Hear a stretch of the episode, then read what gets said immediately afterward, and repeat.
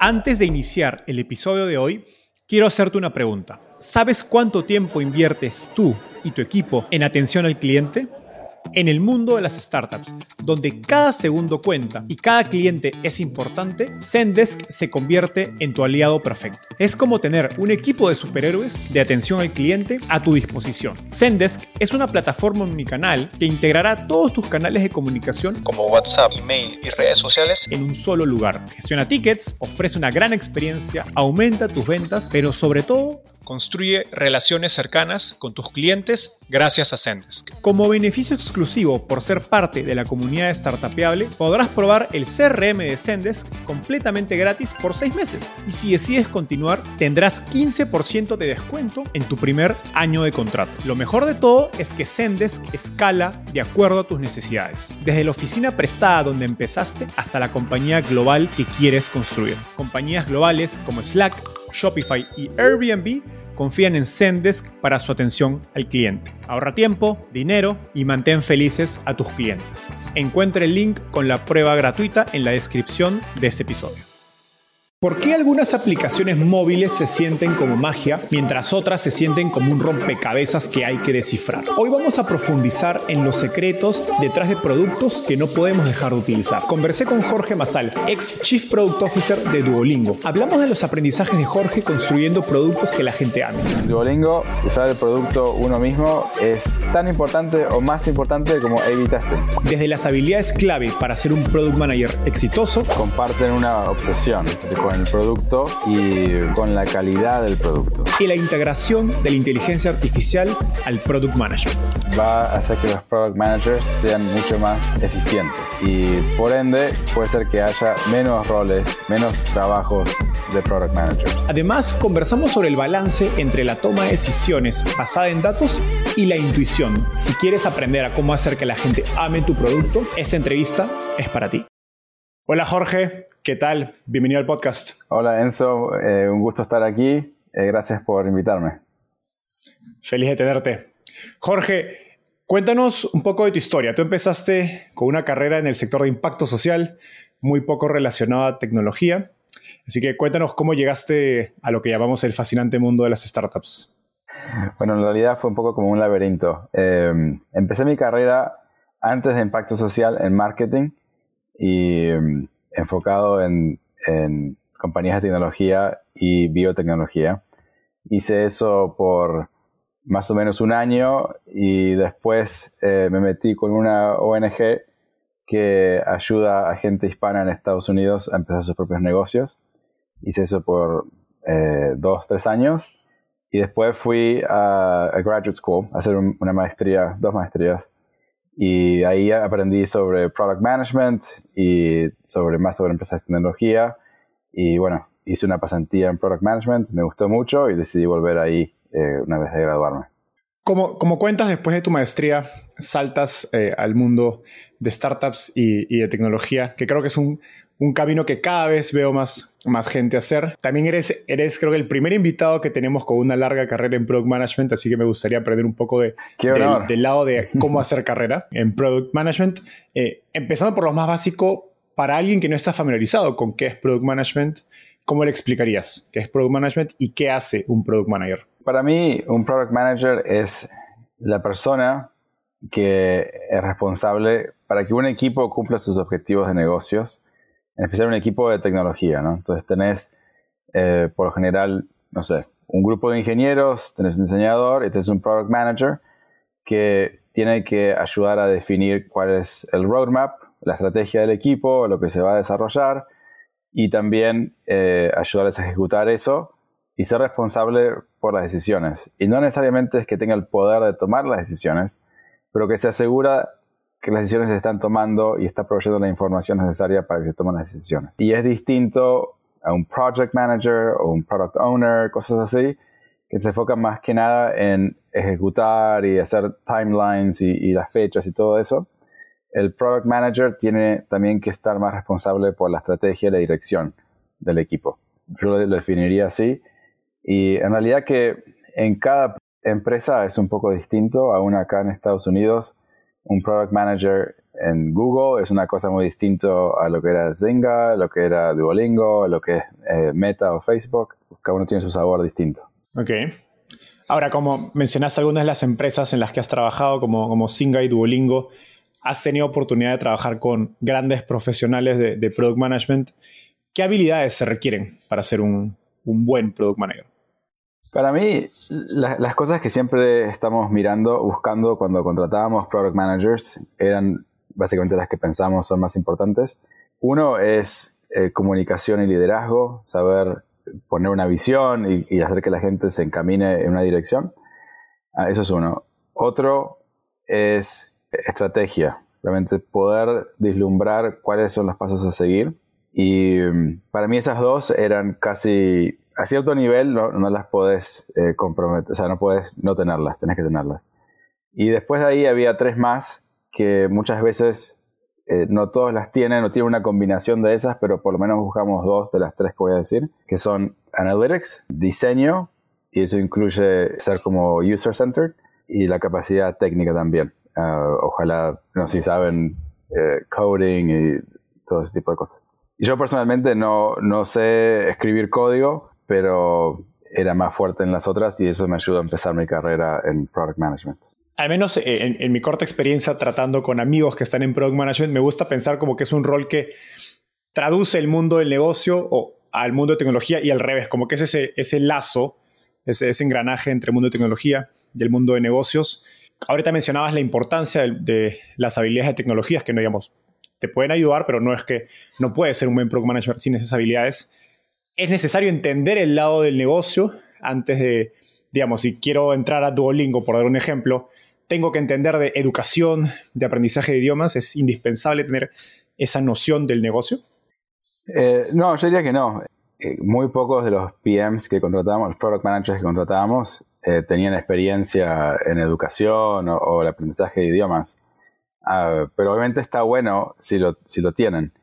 Y mm, más, en el lado de negocio está bueno entender como la estrategia, cómo, cómo funciona cómo se toman decisiones financieras y por qué el negocio quiere hacer lo que quiere hacer. Eh, más como una fundación de negocios en general, diría. Ahora, nos hablaste al final de, Product Centric, eh, o User Centric, que creo que es una habilidad o una cualidad que, se habla casi como cliché en el mundo startup, ¿no? De ser, empático con el, con el usuario, que saber escuchar al usuario. Incluso el, famoso Product Sense, que, es un término que cada vez creo que se, se usa más. Pero suenan, al menos eh, eh, para mí, como talentos muy difíciles de obtener, casi como si fueran cosas con las que uno nace. ¿Cómo se pueden practicar estas habilidades eh, en tu experiencia? Y si puedes darnos ejemplos prácticos, sería genial.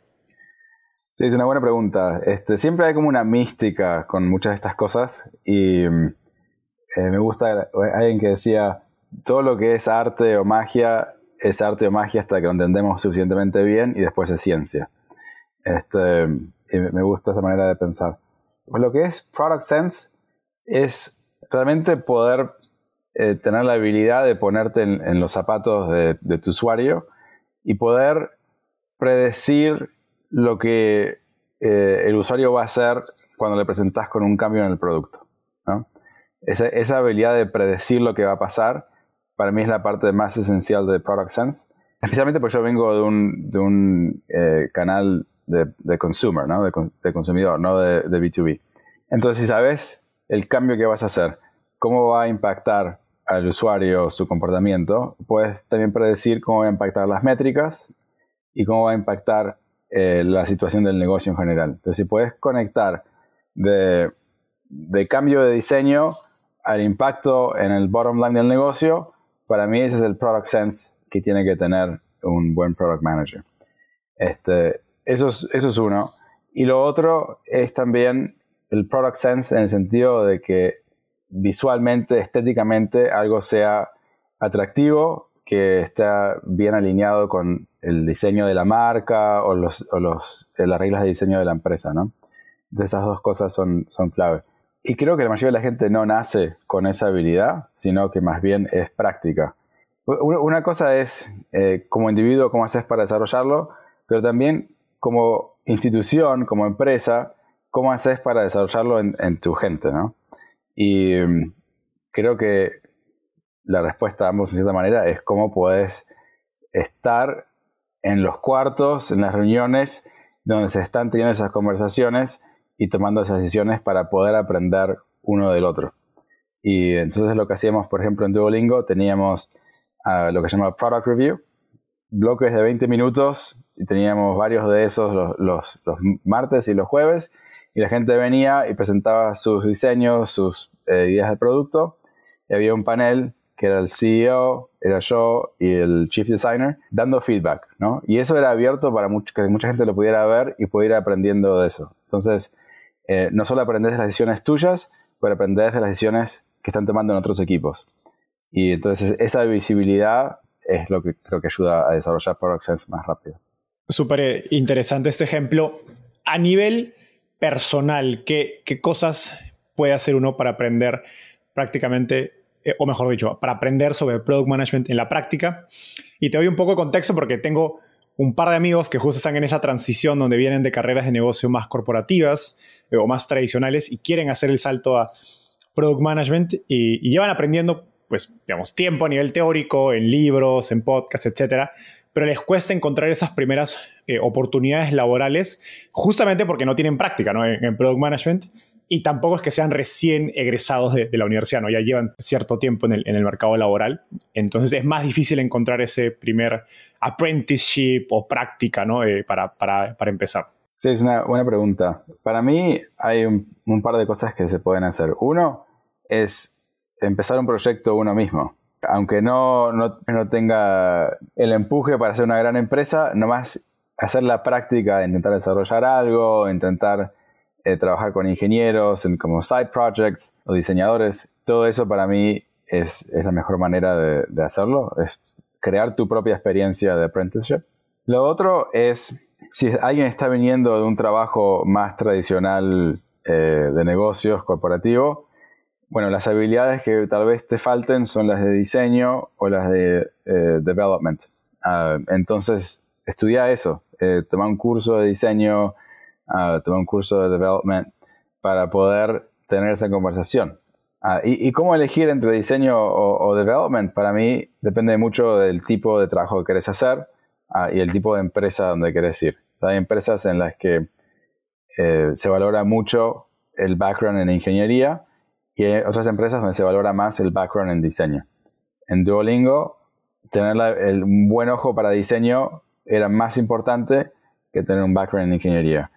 En otras empresas como Google, por ejemplo, es totalmente lo opuesto. Tenés que ciertamente 100% tener background en ingeniería. Entonces tenés que ver a dónde estás apuntando y cómo redondear tu perfil con las habilidades que se necesitan para, para ser un buen candidato.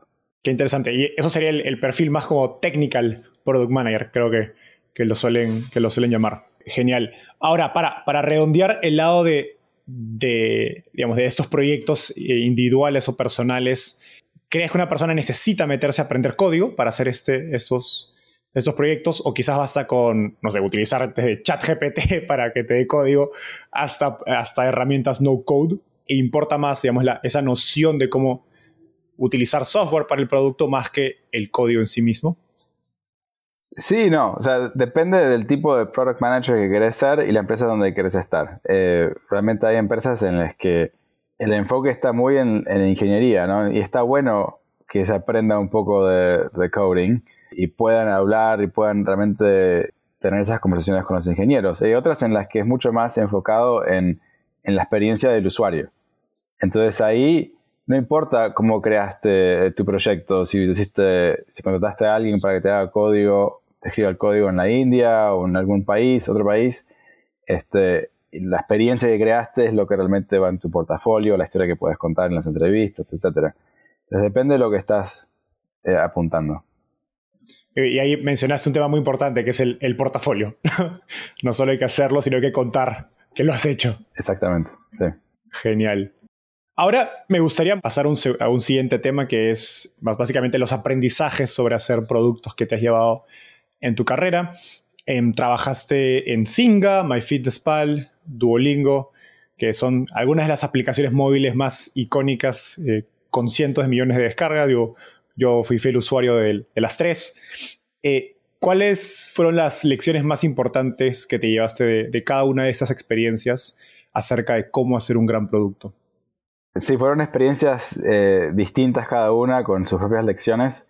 En Singa había un enfoque en métricas a un nivel muy alto, ¿no? Siempre estábamos enfocados en métricas. Todos, todo se hacía con A-B test.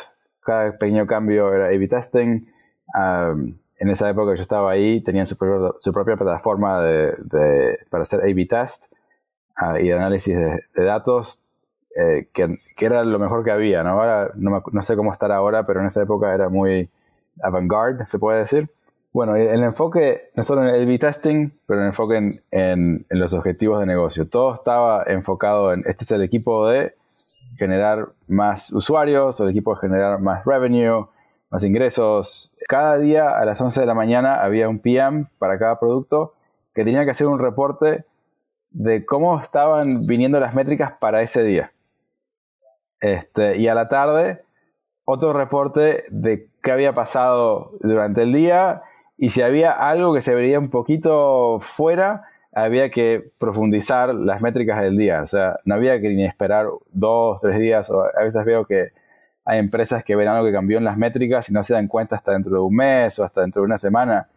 En Zinga era horas, ah, era, obsesivo con las métricas.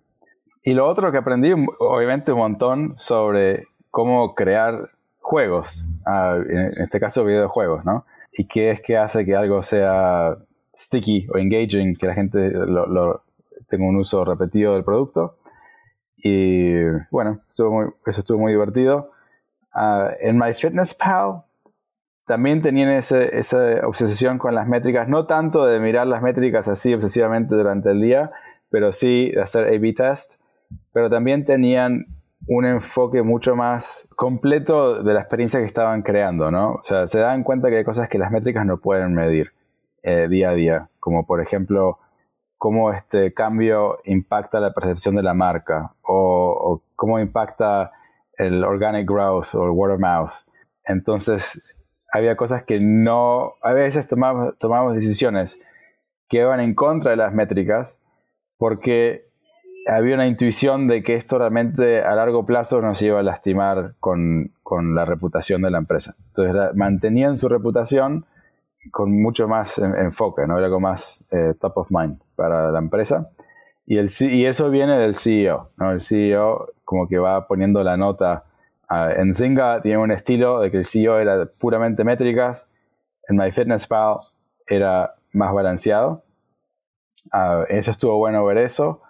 Y mm, también eh, había mucho más eh, user experience research. ¿no? Eh, había, íbamos a hablar con usuarios. Me acuerdo una vez, estábamos, la oficina estaba en San Francisco y mm, alquilamos un Airbnb en Sacramento como a dos horas fuimos, pasamos el, eh, un par de días ahí, fuimos a, las casas de usuarios, miramos sus, sus, alacenas, vimos cómo cocinaban, pues fuimos de compras al supermercado juntos, hicimos preguntas.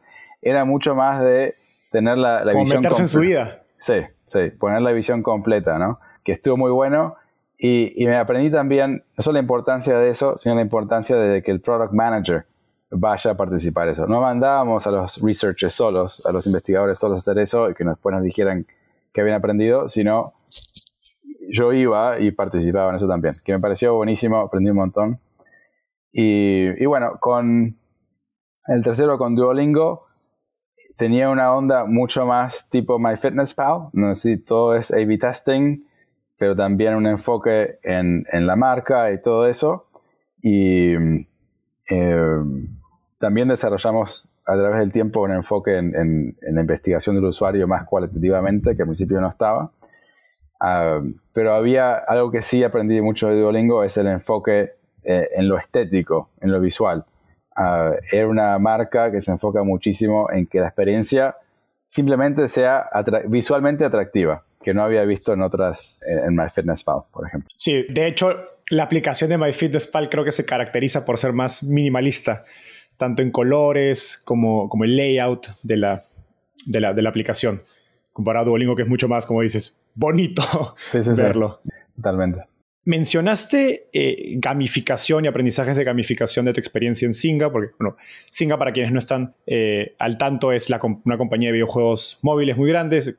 quizás el juego que más han jugado es Farmville, eh, que todos conocemos de, los primeros años en, Facebook. Pero, digamos, pensando en la experiencia del otro lado, que es MyFitnessPal y Duolingo, son comportamientos, digamos, difíciles, creo, de, de craquear, porque eh, le estás pidiendo al usuario que haga algo que le va a costar en el corto plazo a cambio de un beneficio en el largo plazo, ¿no? Como vamos a aprender un idioma, tener buenos hábitos alimenticios, ahorrar dinero, como puede ser el caso también de una fintech, versus, versus el caso de Singa, donde es, como se dice, eh, gratificación instantánea, ¿no? De voy a jugar y, automáticamente voy a generar dopamina y me voy a, a, seguir animando eh, por, por jugar. ¿Qué has aprendido acerca de técnicas, mejores prácticas para atraer y retener usuarios en el caso de esos productos como Duolingo, como MyFitnessPal? Creo que una de las lecciones más importantes para mí fue entender que cada usuario tiene, eh, como se dice, un Dr. Hyde y Mr. Jekyll, ¿no? Y cuando el usuario te baja la aplicación, están en la mentalidad del angelito. ¿No? Porque tienen mucha intención de mejorar su vida, bajar peso, hacer más ejercicio, aprender idiomas, ahorrar más, lo que fuera, que es un buen hábito, ¿no? Es una virtud. Pero muy rápidamente eh, el diablito empieza a hablar mucho más, a participar, y decir, bueno, pero hagámoslo mañana, etcétera, ¿no? Entonces, muchas aplicaciones están solo diseñadas para el angelito con alta intención de usar el producto. Y la clave de las aplicaciones que te generan un hábito bueno es que están diseñadas tanto para el angelito como para el diablito. Si pensás en Duolingo, ¿cómo es aprender un idioma afuera de Duolingo, ¿no? una forma tradicional? Es yo cuando tenía que estudiar inglés y, hacía, y estudiaba en el colegio y después por un tiempo me subía a un colectivo, iba casi una hora a un instituto de inglés estaba dos horas ahí, necesito una hora más de regreso en el colectivo, un par de veces por semana. Es un compromiso muy grande, ¿no? Entonces la gente como que le cuesta, se cae, etc. Eh, se sale del hábito. Y te cuesta un kilo de plata también. Y en vez, Duolingo te toma dos minutos hacer una lección. O sea, literalmente dos minutos y miramos ese número. Si empieza a subir, vemos que se empieza a subir, tratamos de bajarlo para que sea dos minutos. Y cuando me fui, y Luis lo habla bastante también, dijimos, dos minutos es demasiado largo. Tienen que ser 30 segundos hacer una lección. O sea, el entrar a la aplicación tiene que sentirse como que vas a hacer algo, un, micro, micro acción. Pero aunque la, la lección toma dos minutos, el promedio, la gente que abre la aplicación pasa 15 a 20 minutos estudiando. Entonces, la intención es ok, voy a hacerlo por dos minutos, pero después creamos un montón de, de hooks, ah, de ganchos en el producto para decir, ah, bueno, voy a hacer una lección más, bueno, voy a hacer un par más. Uy, mira, me pasó alguien en el leaderboard, en la liga, este, y mira, estoy tan cerca de, que me den este, esta estrellita y terminás pasando 15, 20 minutos. Entonces, está diseñada para que cuando el, angelito se siente muy débil y no, tiene ganas de estudiar dos horas, bueno, por lo menos dice, bueno, pues lo hago 30 segundos. Este, y una vez que hace 30 segundos, lo vas enganchando más y más y más. Y también, lo que vemos muchísimas veces, es gente que hace su lección a las 11.50 de la noche. ¿no? ¿Y por qué? Porque tienen la racha. Entonces, no quieren perder la racha. Y realmente tengo una racha. O sea, ¿por qué? O sea, ¿por qué no están viniendo para aprender el idioma? Esa es la razón por la que bajaron la aplicación. Este, pero diablito dice, oh, pero mi racha se la mostré a mis amigos y la quiero poner en, quiero llegar a 100 porque vi que Juanito lo puso en Twitter y yo también quiero que esté en mi Twitter.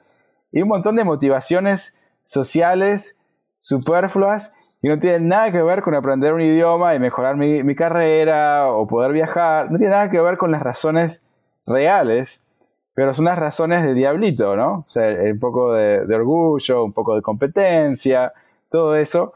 Y con eso haces que la gente mantenga el hábito un hábito virtuoso, se puede decir, de mejorar su vida, eh, apuntando tanto al angelito como al diablito. Este, y porque todos tenemos un angelito y un diablito, un producto que te va a enganchar, tiene que hablarle a los dos. Qué interesante esta, analogía.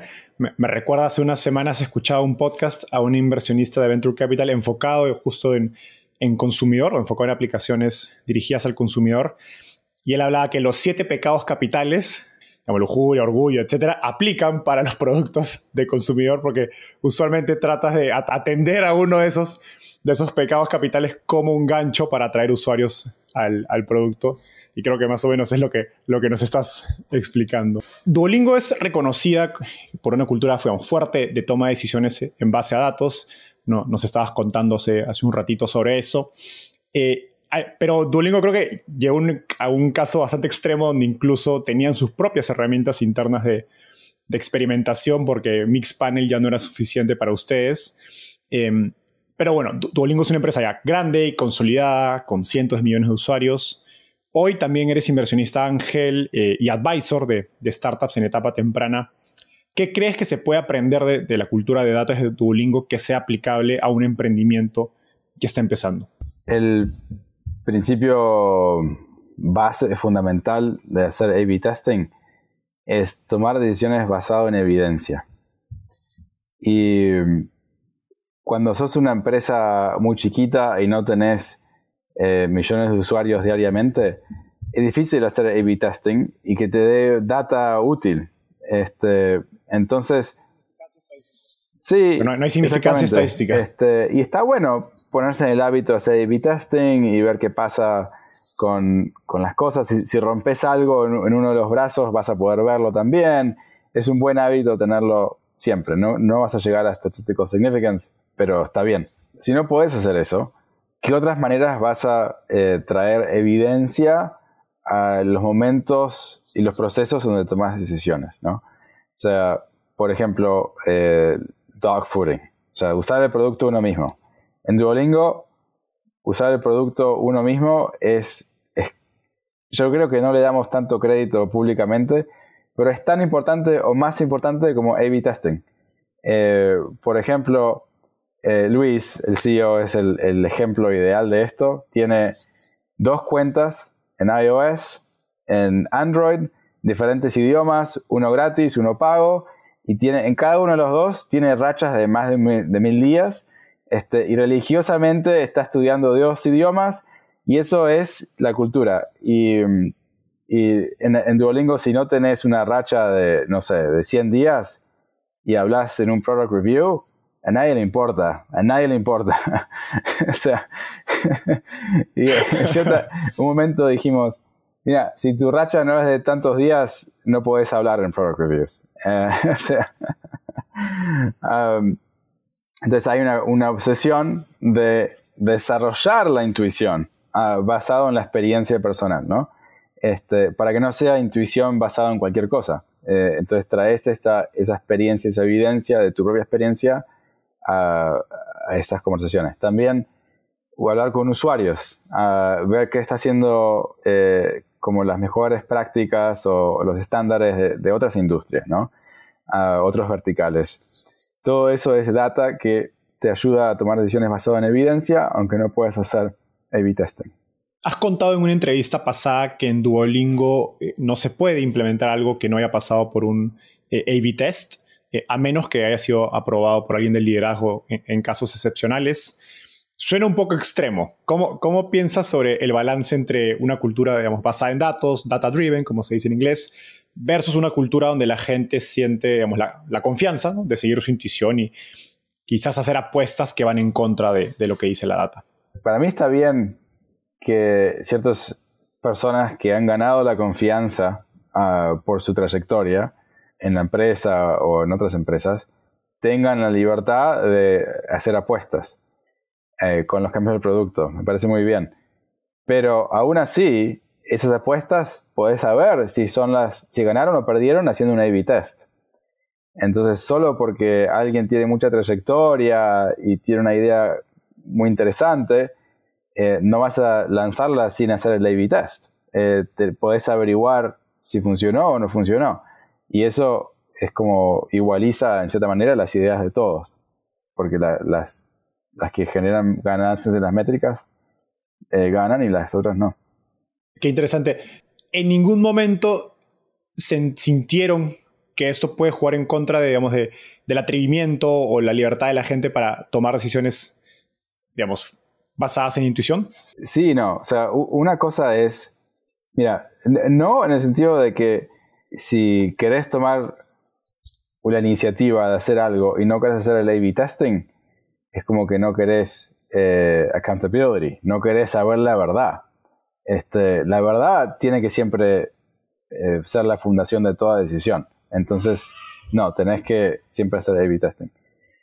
Lo que sí diría es que a veces hacíamos lo opuesto de lo que la data decía, aún así. Este, y eso eran situaciones en las que pensábamos, el A-B testing mostraba que algo había generado una mejora en las métricas, pero intuitivamente pensamos que eso estaba perjudicando eh, word of mouth o la marca o la relación con el usuario de una manera que todavía no podemos medir, ¿no? O sea, porque no puedes medir cómo un A-B test impacta si un amigo le cuenta al otro usar Duolingo o, o tu producto. Entonces tenés que usar intuición, por eso es como para una barra aún más alta que las métricas. Las métricas tienen que estar bien y tiene que sentirse bien también. Este, no es para bajar la barra, es para subir la barra. Me encanta, me encanta ese framework. A, los inversionistas de startups, eh, creo que especialmente en Silicon Valley, eh, les gusta hablar de los emprendedores product minded, ¿no? Es, decir, emprendedores que ponen la mayor parte de, de, su tiempo y atención enfocados en el producto. Y ahorita nos contabas el, caso de, digamos, de Luis Bonan, el fundador de Duolingo, de, que quizás era uno de los mayores usuarios de Duolingo y de algún modo eso refleja un emprendedor product minded. ¿Cuáles crees que son esos rasgos o patrones en común que comparten los emprendedores eh, más enfocados en producto? Comparten una obsesión eh, con el producto y mm, en especial con la calidad del producto.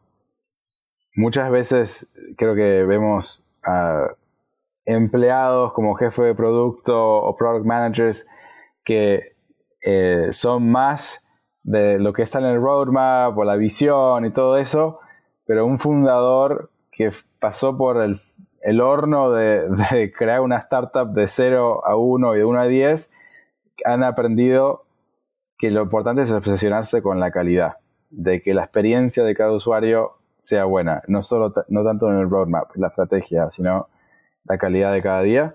Y eso está en el dogfooding y y el feedback de los usuarios, todo eso. Para mí eso es lo, más importante y, hay muchas diferencias. Hay algunos que son más eh, mercenarios, otros que son más mm, como misioneros, como dicen mercenary versus missionary, uh, otros que son más visionarios, este, pero ese enfoque en la calidad para mí es la, clave. ¿Qué, ¿Qué, otros comportamientos has visto? Quizás, no sé, si hablar X veces con usuarios a la semana, em, participar en ciertas reuniones. Eh, eh, lo pregunto especialmente porque creo que a medida que las compañías crecen y uno contrata, se añade complejidad a la organización y eso suele alejar al emprendedor, fundador o el CEO del, del usuario, ¿no? Justo contabas hace un ratito el caso de, de MyFitnessPal donde los mandaban a ustedes a, hacer las entrevistas. Bueno, por lo general, como product-minded uh, CEO o founder, eh, está muy metido en las reuniones donde se toman decisiones de producto, ¿no? Ah, en los product reviews, en los definir los OKRs o los planes para los equipos y, eso. Entonces, y, varía, ¿no? Ah, pero por lo general eh, tienen un pulso constante, tomando el pulso constante de lo que se está desarrollando eh, con el roadmap, ah, con lo que se aprueba cada, cada semana o múltiples veces por semana. Hablando de, calidad, hay esta historia del día que, Luis identificó que faltaba un pixel en una, en una pantalla. Em, y creo, que lo, gracioso es que en startups se suele celebrar lo contrario, ¿no? El, el in startup, el, este famoso dicho de, move fast and break things. ¿Cuál crees que es el rol de, de la perfección en, product management? ¿Cuándo es buena? ¿Cuándo pues no es tan productiva. Sí, bueno, esa, para contar un poco de contexto, la historia esa fue uno de los primeros product reviews que tuve con Luis, eh, que un diseñador mostró un diseño, una pantalla grande, y Luis dice, eso está un pixel eh, mal, eh, fuera de, alineamiento, y el diseñador dice, no, no, está bien. Y él dice, no, está mal. Y el dice, no, está bien, lo tengo acá en la computadora, está bien. Y dice, no, fíjate otra vez, está mal. Ah, y el diseñador dice, ok, me voy a fijar, se fija y dice, uh, sí, no, está mal por un pixel. Este, y creo que no había nadie en el cuarto que se había dado cuenta que estaba un pixel eh, desalineado. Ah, entonces sí, tiene, ha desarrollado un ojo, eh, y no es su entrenamiento, no es que estudió para ser diseñador, es de computer science, pero sí desarrolló esa, esa capacidad. Y bueno, creo que con respecto a la pregunta de si eso es eh, la, perfección de diseño visual, creo que hay un momento y un lugar para todo, ¿no? O sea, eh, mucho de la inspiración de Duolingo es Apple. Eh, y ves a Apple y, y ese mantra de move fast y break things, estilo Facebook, en Apple no existe. Es, está bien si no somos el primero está bien si vamos dos años después que Samsung con tal feature en el, teléfono, ah, pero cuando sale tiene que ser de una calidad eh, excepcional, tiene que sentirse super premium. Ah, y, esa es la marca que generó Apple, ¿no? Y, Duolingo no es tan así, pero tiene ese, gen eh, en, el, código genético de la empresa de tratar de generar experiencias que se sientan premium. Y, y eso ha ayudado a que sea lo que es. Pero tenés razón, hay empresas en lo que es opuesto, como, Facebook, ¿no? Era move fast, break things, eh, y, está bien. Creo que es más fácil tener esa experiencia de move fast y break things cuando la demanda es tan grande, el product market fit es tan fuerte, eh, puede ser por network effects o lo que sea, que, bueno, estás creciendo igual, no importa, ¿no? O sea, eh, estás compitiendo con otra social network, lo que sea. Ah, en Duolingo no es tan así. O sea, tenés que trabajar duro para generar esa demanda, ¿no? Entonces tiene que ser, tiene que sentirse muy bien para que la gente dé cuenta al otro, etc. Me hace sentido. Duolingo es una de las compañías de, digamos, de tecnología creo más conocidas por usar inteligencia artificial desde antes que sea sexy como, como parte de su producto. ¿Cómo crees que va a evolucionar la profesión de Product Management a raíz de todas las herramientas, aplicaciones que están surgiendo de inteligencia artificial? Sí, creo que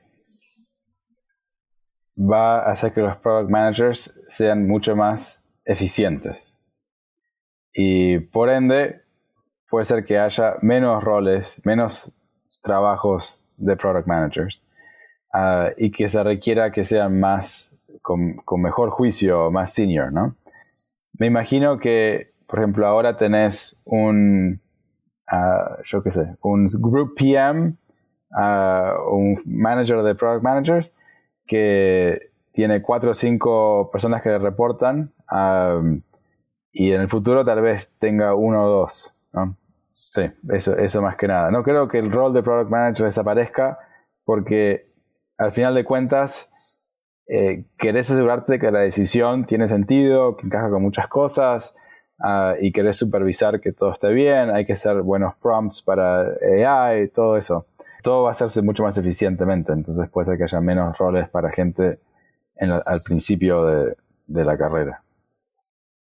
de hecho, creo que los, product managers tienen una ventaja en esto del prompting porque básicamente es el trabajo que hacen en el día a día. Justo hace un par de semanas vi un, un tweet de Replit. Replit es este ID, que es una herramienta para, para programar. Eh, y habían hecho un concurso de, de prompt, eh, prompt, engineering y quien ganó no, era una persona no técnica, que era product manager, eh, que es un poco, digamos, irónico a lo que uno no se esperaría. Sí, totalmente. Ahora, hemos, hemos hablado de, digamos, de, de, digamos, de, hacer carrera en product management y lo que implica ser un buen product manager. combinando un poco ambos, ambos temas, me gustaría preguntarte, eh, digamos, ya aplicado a una compañía que, digamos, que está empezando, usualmente en un inicio, el líder de producto es uno de los fundadores de la compañía, pero eventualmente pues tienen, las compañías contratan un product manager, head of product, etc. Pero este timing, al menos en mi experiencia, es muy variable. Hay algunas que lo hacen al inicio, otras en etapa semilla, otras en serie A, etc. ¿Cuándo es el momento correcto para contratar eh, un primer líder de producto y, qué debería buscar en ese profesional? Muchísimo depende de los fundadores. Si tenés un, founder, un fundador que es muy product focus y que es muy bueno en, producto, querés empezar contratando gente no para reemplazar al fundador como que toma decisiones de producto, sino para apoyarlo. Entonces contratas a alguien mucho más junior uh, que, que pueda aprender el fundador y que pero está más bien para aumentar la capacidad de, ese fundador.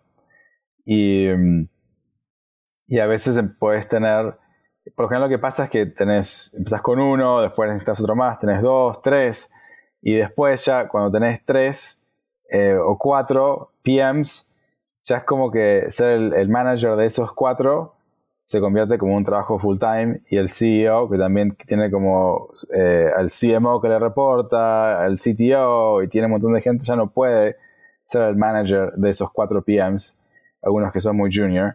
Um, entonces ahí empiezan a pensar, necesito eh, un head of product.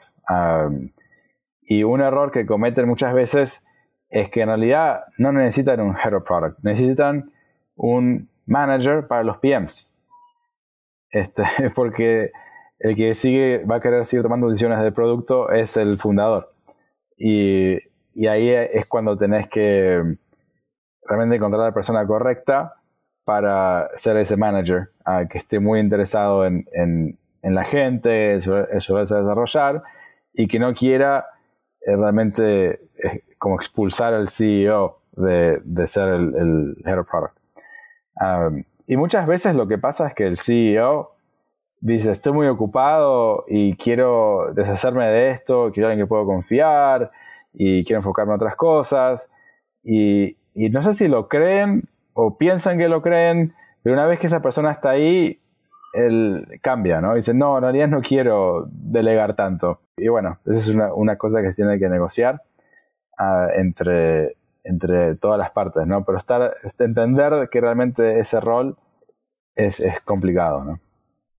Pensando en el caso donde el CEO no tiene un rol de producto, ¿cambia algo de estas recomendaciones? Sí, totalmente. Si, si el CEO viene más de un ángulo, de una carrera de poner de ventas o, de marketing o de finanzas, por lo general necesitas a alguien que venga y, realmente pueda asumir las responsabilidades de producto y tenga como un como head of product más completamente. Ahora, esta es una pregunta que, ya la habíamos eh, anteriormente, pero en mi experiencia, a medida que la compañía pues escala, contrata más personas, es común que el emprendedor se aleja del cliente y el producto. Eh, y esto pues suele ser la, la kriptonita de las startups porque en ese momento se convierten en un corporativo, básicamente. Em, ¿Qué has aprendido sobre cómo evitar que eso suceda? El CEO tiene que delegar, ¿no? Tiene que saber delegar ah, y entrenar creo que el error es que a veces delegar producto antes que otras cosas, ¿no? Ah, deberían aprender a delegar, asumiendo que es un CEO que es bueno en producto ah, y que tiene más runway para seguir generando buenas ideas, ah, tienen que poder delegar otras cosas más rápido, ¿no? Entonces a veces conviene que antes de que contraten o que quiera delegar a producto, contrate un, president, presidente o un COO alguien que pueda tomar más del negocio para que, eh, casi como un co-CEO, ¿no? Pero no, no tanto, para que esa persona que tiene la visión pueda seguir metido en el, en el producto. buen punto. Claro, o sea, es mejor delegar eh, recursos humanos, finanzas, operaciones, antes que producto en sí mismo, porque el, el emprendedor juega ese rol pues, más difícil de reemplazar dado que es quien tiene la visión. Pero muchas veces el problema es que cuando, si está tan metido, en el momento que se tiene que empezar a delegar más cosas de producto, no hay nadie capaz de tomar esa, esa responsabilidad. Y queda como en un, eh, en un ciclo vicioso, ¿no? En el que está tan metido que nadie se desarrolla, nadie se desarrolla, por ende no puede salirse. Y, eso también es una manera en que empresas, empresas fallan, ¿no? Porque el CEO se empieza a dividir en tantos equipos y en tantas cosas que empieza a tomar decisiones que no son tan buenas. Y en fin no, no, no, puede escalar así tampoco. Y entonces una cosa que, que, he visto que funciona bien es como que el CEO tiene un equipo de gente que va con él a todos lados, ¿no? Entonces tenés, yo por ejemplo en Duolingo iba a un montón de reuniones con Luis y era como redundancy, ¿no? Éramos más mentes y pensando en muchas cosas a la vez, lo cual ayudaba a que pudiera escalarse él mejor lo mismo con como Head of Engineering o Head, of Design, lo que sea.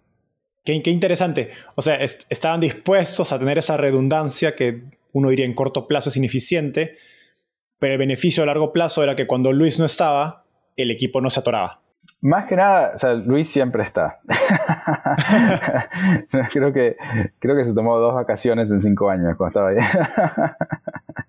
y uno, no sé, era para... En fin, no, está, siempre está. Pero eso es muy común de eh, founders, CEOs, product minded, obsesivos, ¿no? Es más bien de que como están divididos en tantas cosas, es más fácil que empiecen a cometer errores, equivocaciones, no profundizar lo suficiente. Y el redundancy ayuda a que la calidad, que el CEO pueda estar metido en muchas cosas, pero que la calidad siga estando alta, ¿no? Porque si, si se le escapa algo, la otra persona lo dice, y, así van manteniendo un, calibre bastante alto. Es como un, apoyo, se puede decir. Sí, total. Qué, buena recomendación, que creo que es bastante contraintuitiva, porque como dices, en, el corto plazo, pues estás duplicando esfuerzos. Em, Jorge, Agustina Tang, con, quien trabajaste, nos, contó que tienes la capacidad de conocer a todos a un nivel muy, muy genuino.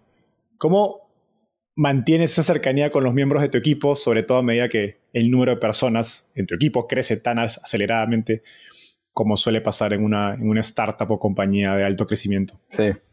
Este, bueno, gracias Agustina por decir eso. Eh, no sé si es verdad, pero ah, le aprecio el, cumplido. Bueno, una, una, cosa que yo hacía en Duolingo, él tenía 60, 70 personas que eh, reportaban a alguien que reportaba a, alguien que reportaba a mí. Yo tenía uno one-on-ones con todos. Y, es bastante. ¿eh? sí. Y one-on-ones también con, con todos, eh, no solo mis, mis pares, pero a veces los que reportaban a mis pares también. como Head of Engineering, pero había Directors of Engineering, uh, VPs of Engineering que hablaba con ellos, diseño, algunas personas también. Y, mm, y lo, que sí es que la frecuencia a veces cambia, ¿no? O sea, al principio me reunía con todos los PMs eh, todas las semanas, no importa a quién le reportaran, y una vez que ya había, ponerle 20 PMs o 30 PMs, era eh, una vez por semana con mis reportes, una vez cada dos semanas con los que le reportaban a ellos, tal vez una vez por trimestre a los que le reportaban, a que reportaban, a que reportaban a mí, este, para mantener ese ese contacto, esa relación, poder tener una visión de lo que está pasando a otro nivel de la organización y poder eh, ayudar donde quiera que se necesite, ¿no? Este, y eso creo que ayudó un montón en, eh, en que la gente se retuviera en el equipo. Este, y honestamente, no es que el equipo estuviera súper feliz. Este, era trabajo difícil, era eh, muchos están eh, como un poco burnout, o sea, es distinto, pero eh, casi no perdimos ningún PM en cinco años, crecimos un montón y aún ahora cuando hablo con, con gente y me dice, uy, estoy, tratando de reclutar PMs de Duolingo y son unrecruitable, no, se, no se salen. Este, y creo, espero que parte de eso es porque sabían que individualmente nos, nos, cuidábamos, ¿no? Este, queríamos escuchar lo que necesitaban, queríamos ponerlos en el equipo que más les convenía a ellos, que encajaba con las necesidades de la empresa y realmente tratar de enfocarse en la carrera y el bienestar de cada individuo. qué importante que son estos detalles que, que, a primera vista son muy poco escalables, pero que sin ellos es difícil que la compañía escale en el largo plazo, ¿no? Porque si, si tienes pues a tus trabajadores clave eh, saliendo de trabajo cada año, pues está bien difícil construir un equipo que sea sostenible. Jorge, llegamos al segmento final. Esta es una ronda de preguntas rápidas. Te voy a hacer una pregunta corta y me tienes que responder en menos de un minuto. ¿Estás listo? Listo. Si volvieras al inicio de tu carrera en tecnología, ¿cuál sería el principal consejo que te darías? Escuchar más. Porque yo cuando empecé mi carrera era muy, muy basado en, mi intuición y muy basado en eh, querer ir muy rápido y, que mi rol de product manager era que tenía que liderar este, y creo que también un poco de orgullo, ¿no? soy de Argentina, no se dieron cuenta, orgullo es parte de nuestro DNA, ADN, este, entonces aprender a, a, escuchar más y no escuchar para, para responder, sino escuchar para aprender. Y, y creo que mientras, mientras más desarrollé eso en mi carrera, mejor me fue. ¿Cómo te estás preparando para adoptar o aprender inteligencia artificial? Y uno es estar al tanto de todos los cambios, eh, siempre estar leyendo lo último que está pasando, probar diferentes eh, herramientas que están saliendo y hablar con gente que, que lo usa, ¿no? Para que recomendaciones. Ah, hace unos meses escribí un artículo que salió en eh, Lenny's Newsletter y, y ahora estoy escribiendo otro artículo para otra cosa y lo primero que, diga, que dije, estoy trabajando con un, con un writing coach que me está ayudando.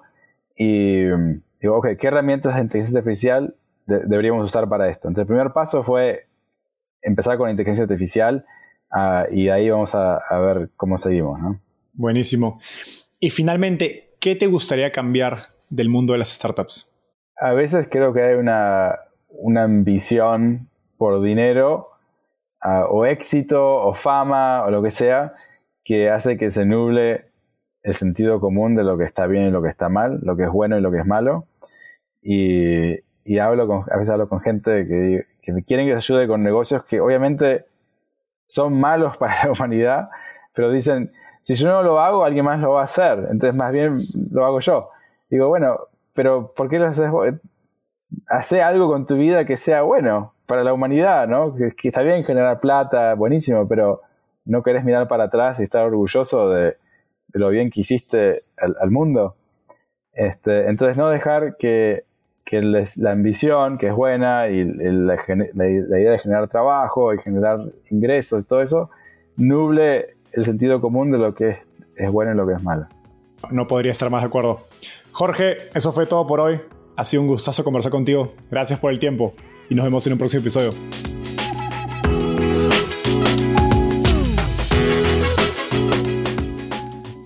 Antes de terminar, quiero contarte que lanzamos el podcast Startupiable en 2021 y ya somos más de 30.000 personas que lo escuchamos mes a mes. Pero quiero seguir creciendo el mundo de las startups en Latinoamérica. Por eso, si te gustó este episodio, ayúdanos contándole a tus amigos, familiares o colegas. También suscríbete y déjanos un review en Spotify o Apple Podcasts. De hecho, me gustaría saber por qué escuchas el podcast. Mándame un mensaje sencillo a enzo.startapeable o por Twitter a arroba Enzo Cavalier, contándome por qué escuchas Startupiable y cómo te ayuda a tu empresa o carrera.